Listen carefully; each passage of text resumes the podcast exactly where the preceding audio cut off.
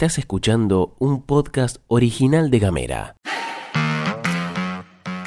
Hoy es lunes 28 de agosto y tenemos varias cosas para contarte. Bienvenido o bienvenida a la pastilla de Gamera. En casa, En Ushuaia. en camino, En Tolwyn. en tu celu, En Río Grande. en 7 En minutos. toda la Argentina. Estas son las noticias para arrancar la jornada.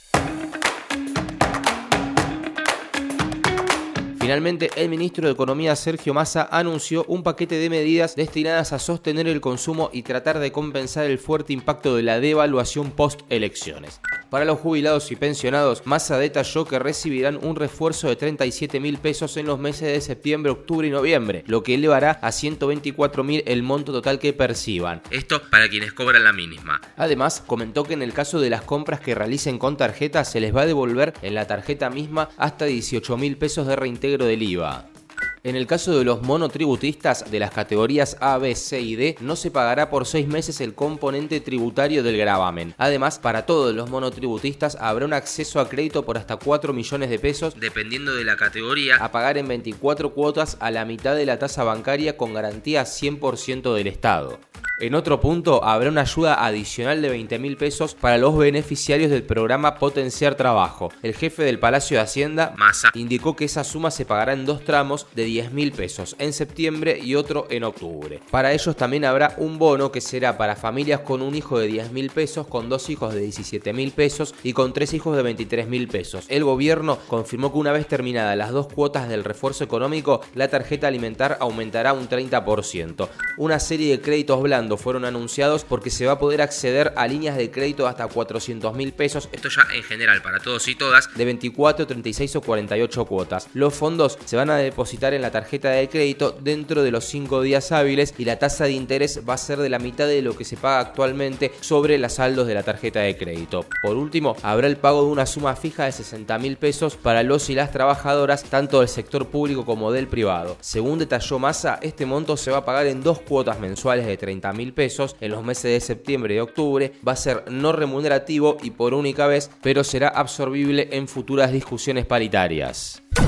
Y nos venimos para Tierra del Fuego porque la Asociación de Acción y Difusión que no se escuchen de Ushuaia está convocando a una reunión vecinal para hoy a las 17 horas en su sede, ubicada en Teresa Lavado Casa 35, con la consigna de frenemos el golpe a los inquilinos. Desde la asociación afirmaron lo siguiente, nos convocamos para ponernos al día y planificar la próxima manifestación y salida a las calles ante el debate en senadores que comienza este martes. A la vista está lo grande que es la ambición del mercado inmobiliario, como los inquilinos estamos en desventaja. La complejidad de la situación para los inquilinos, y esto ya lo comentamos nosotros, se tornó más urgente en el contexto de la última devaluación después de las PASO. Según la asociación, se generó situaciones críticas, como gente que llegó a pagar el alquiler pero que no le alcanza para más nada, al punto de recibir cortes de gas y de luz. Además, salieron a aclarar que las modificaciones a la ley todavía no entraron en vigencia y que el mercado inmobiliario no debe especular diciendo que ya es ley que no aparezcan contratos truchos y estafas a los inquilinos.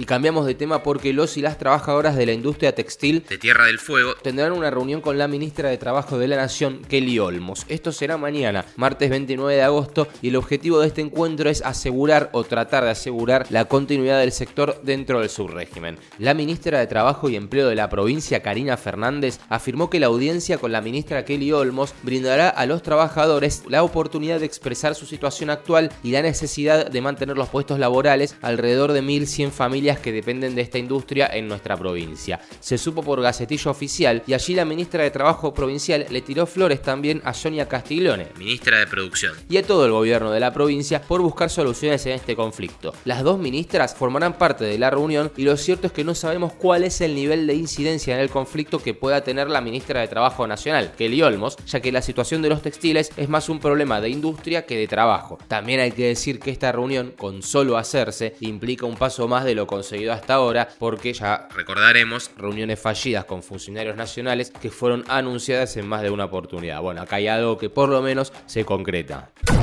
Y volvemos para Ushuaia porque en el marco del proceso de conciliación obligatoria que se estaba llevando a cabo, los gremios de los trabajadores municipales alcanzaron un acuerdo salarial con el Ejecutivo. Este acuerdo ya fue formalizado en el Ministerio de Trabajo de la provincia. Quien habló fue Manuel Ojeda, secretario general del SOEM en Radio Provincia, y dijo que este nuevo acuerdo abarca varios aspectos en relación con los salarios. Según Ojeda, el aumento acordado es del 10% que se suma al decreto previo que ya había otorgado un incremento. Este 10 adicional se va a aplicar de manera acumulativa y se sumará al básico de los empleados municipales. Ojeda resaltó que este nuevo aumento salarial va a permitir que, sumado al incremento previo, los trabajadores alcancen un incremento total de 95,5% para diciembre, lo que representa un avance significativo en comparación con el 75% anterior. Obviamente que los aumentos van a ser escalonados, un 8,5 en agosto, un 6 en septiembre, un 8 en octubre, un 3 en noviembre y un 5 en diciembre como base y acumulativo al básico.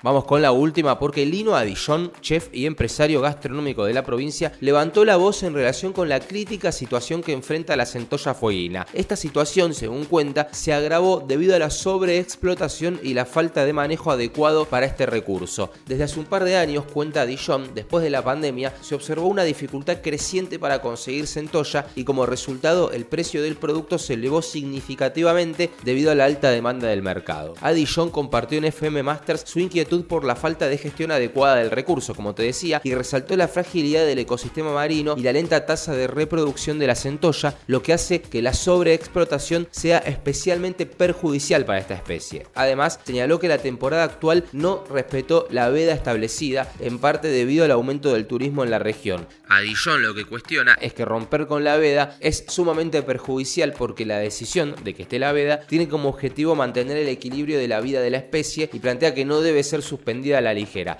Hay que recordar que el año pasado, en octubre del 2022, se reportaron casos de trampas ilegales utilizadas para capturar centolla en el canal Beagle que resultó en la devolución de ejemplares capturados ilegalmente en su hábitat natural. Estás escuchando Gamera. Hablamos distinto. Llegamos al final de la pastilla de Gamera. Hoy hemos tenido que sortear un sinfín de problemas técnicos, pero nos alegra que nos hayamos reencontrado para arrancar la semana. Te deseamos que tengas una excelente jornada de lunes. Este podcast fue producido por Mica Maldonado, editado por Julián Melone y conducido por Gastón Lodos. Si te parece, nos reencontramos mañana. Gracias.